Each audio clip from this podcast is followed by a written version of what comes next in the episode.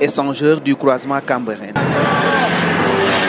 La barrière levée, les automobilistes ont manifesté leur joie.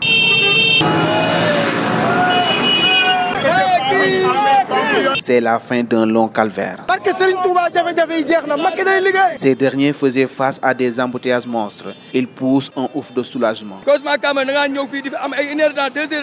Après un an de travaux, l'autopont du croisement Cambren est mis en service le 4 mars 2023. Ndeo Diop, chargé de projet à la division ouvrage d'art de la. Oui, cet autopont va permettre en fait de fluidifier la nationale 1 parce que déjà on avait mis en service l'ouvrage de l'Obachal. Donc ça va permettre de fluidifier toute cette taxe sur la nationale 1 ou aussi de régler le conflit qu'on avait avec la sortie de l'autoroute A1. Cette infrastructure routière a plusieurs caractéristiques selon le chef de projet de matière Sénégal, Thomas Rivalta. Alors, les ponts sont calculés sur, sur, sur 100 ans. Donc, c'est une durée de vie de 100 ans. En termes de, de caractéristiques techniques de l'ouvrage, on est sur un ouvrage deux fois deux voies. Donc, deux voies d'un côté, deux fois de l'autre. La longueur de brèche de l'ouvrage fait 200 mètres linéaires. Et ensuite, il y a deux rampes qui font à peu près 100 mètres de chaque côté qui viennent raccorder sur la route existante. Le, cet ouvrage a la particularité d'être un ouvrage courbe avec, un, avec une double courbure qui a été calculée pour garantir un confort de conduite et une sécurité maximale. Cet ouvrage, le sixième dans la région de Dakar pour un coût global de 9 milliards francs CFA, s'inscrit dans le cadre du programme de construction de 18 autoponts au niveau national pour améliorer la circulation des personnes. À Cambren, Seydina Lundio pour la RTS.